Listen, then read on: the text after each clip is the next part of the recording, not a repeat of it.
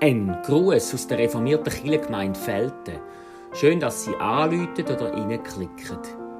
In der Passionszeit hören Sie jeden Tag einen Beitrag zu der Tageslosung.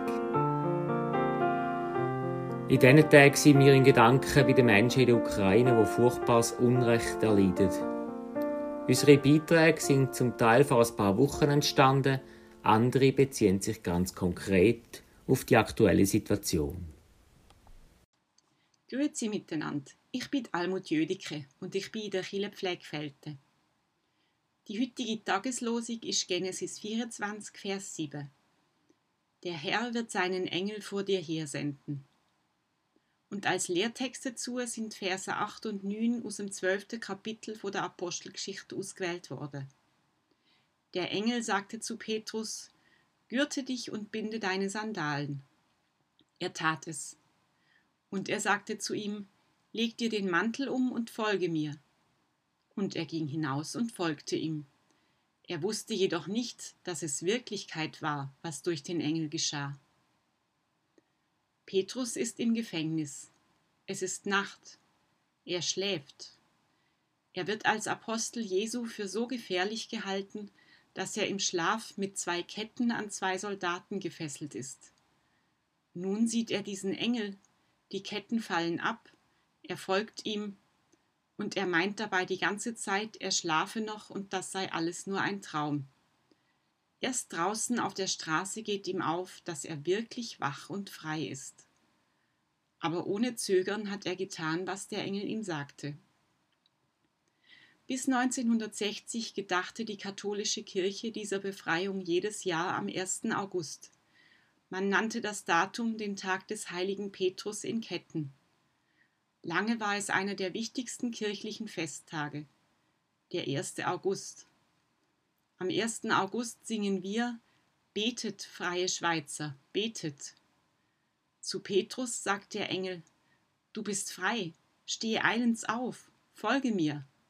Also, steh auf, freier Petrus, steh auf.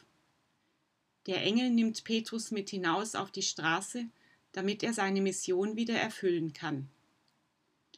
Beten ist gut. Beten ist wichtig. Wer nicht frei ist, dem bleibt manchmal nur das Beten.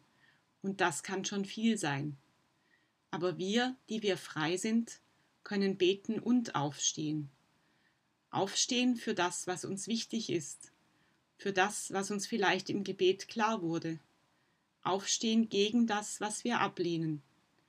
Aufstehen, um loszugehen. Aufstehen, um zu handeln. Wir fühlen uns an viele Soldaten gekettet. Wenn uns jemand, vielleicht ein Engel, sagt, wir seien frei und handlungsfähig, denken wir gerne, das sei nur ein Traum, und in Wirklichkeit seien wir angebunden. An Verpflichtungen, an Ziele wie das Wirtschaftswachstum, an Gewohnheiten, an Sicherheiten wie unseren Wohlstand, an Bequemlichkeiten. Wir stehen nicht auf, wir bleiben liegen und schlafen weiter und meinen die Ketten zu spüren, die längst von uns abgefallen sind. Der Engel trägt Petrus nicht sanft hinaus, er ist fast brutal und kommandiert ihn herum. Es steht geschrieben, er stieß Petrus in die Seite weckte ihn und sprach Steh eilends auf, gürte dich und binde deine Sandalen, leg dir den Mantel um und folge mir. Petrus muss selbst aktiv werden, selbst seine Freiheit nutzen. Und er tut es auch.